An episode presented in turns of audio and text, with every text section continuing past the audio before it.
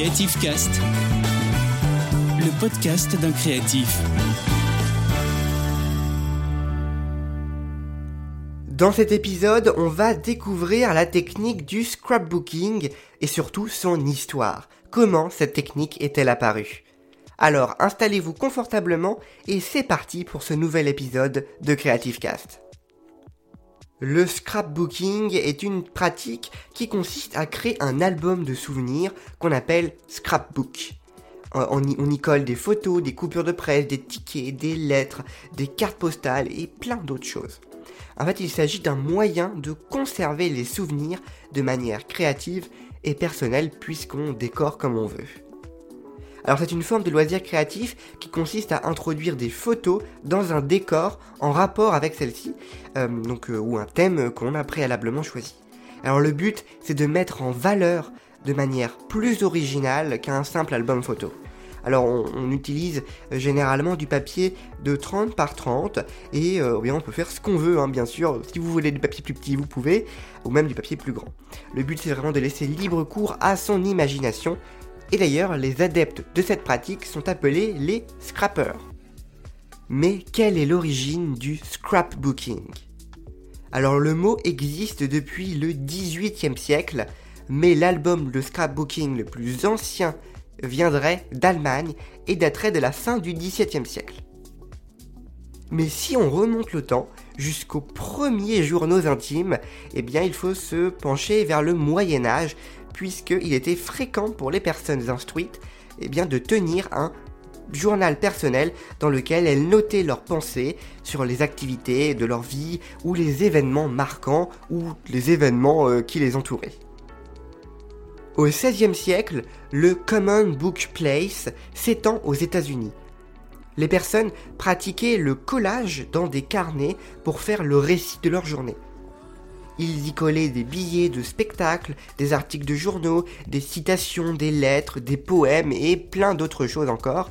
C'est vraiment un moyen de raconter sa vie.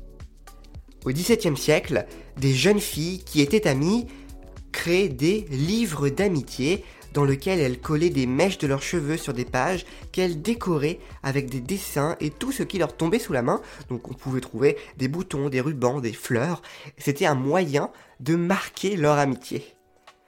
Et d'ailleurs, la gouvernante de la reine Victoria était adepte de la tenue d'un journal ou d'un journal d'amitié, on ne sait pas exactement, mais elle y notait tous les événements importants de la vie de la souveraine.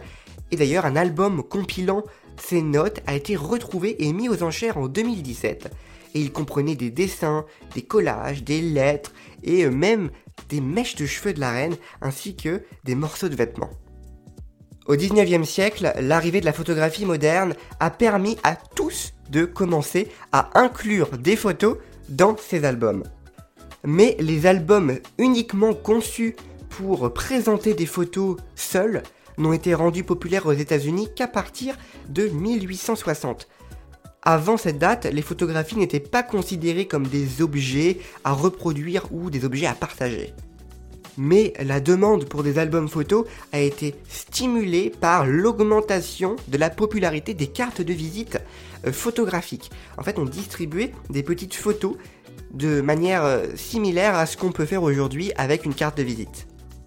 Et puis, les deux grandes guerres sont passées par là. La pratique a quelque peu été oubliée jusqu'aux années 70. Les Américains, principalement la communauté mormone, ont commencé à s'intéresser à la généalogie et alors il paraissait évident que, pour présenter les arbres généalogiques, il fallait le faire dans un bel album.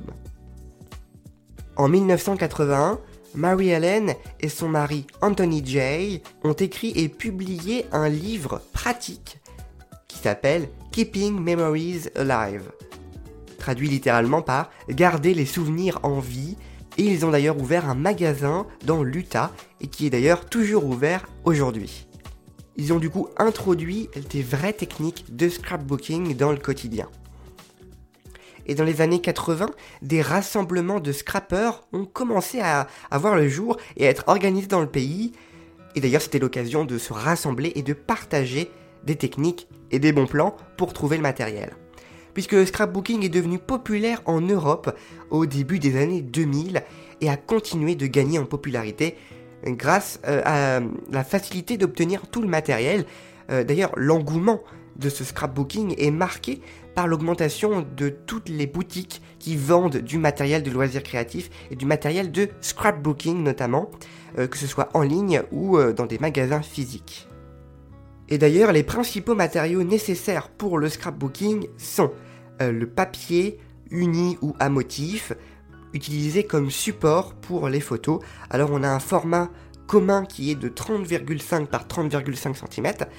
Euh, je vous avais dit 30 par 30 au début, mais puisqu'il s'agit de 12 par 12 pouces, et donc quand on convertit en centimètres, ça fait du 30,5 par 30,5. On peut également utiliser des adhésifs ou des ciseaux et des poinçons à motifs.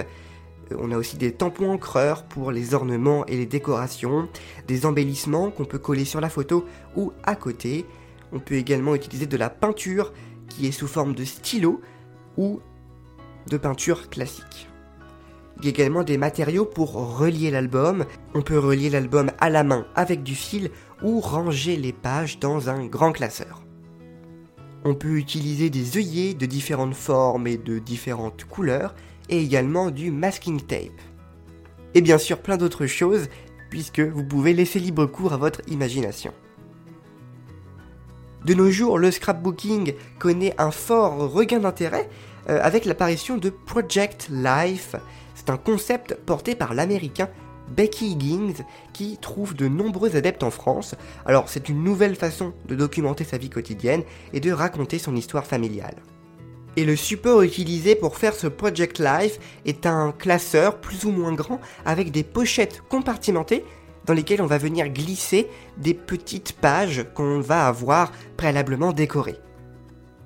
C'est un autre moyen de faire du scrapbooking euh, avec des moyens peut-être plus petits que de faire des grandes pages grand format. Et donc on y glisse des euh, photos de la vie quotidienne, on y raconte des événements importants, euh, des textes, des petits éléments, où vraiment on fait ce qu'on veut dans ce Project Life. Le but est de raconter sa vie et de consigner sa vie dans un petit carnet. Et le scrapbooking est facilité également par la possibilité de prendre des photos très facilement avec tous les moyens qu'on a actuellement, des téléphones, des appareils photos, tablettes ou petites caméras. Voilà, il y a plein de possibilités de faire des photos. Et petit fait amusant pour terminer ce podcast, en 2007, l'Office québécois de la langue française a créé un nouveau mot pour désigner le scrapbooking, le mot collimage.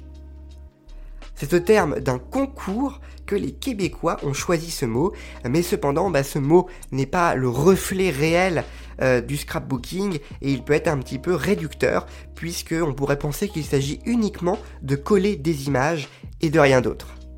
Il existe même des solutions numériques pour faire du scrapbooking en utilisant des logiciels de dessin ou de retouche photo, mais ça reste assez complexe.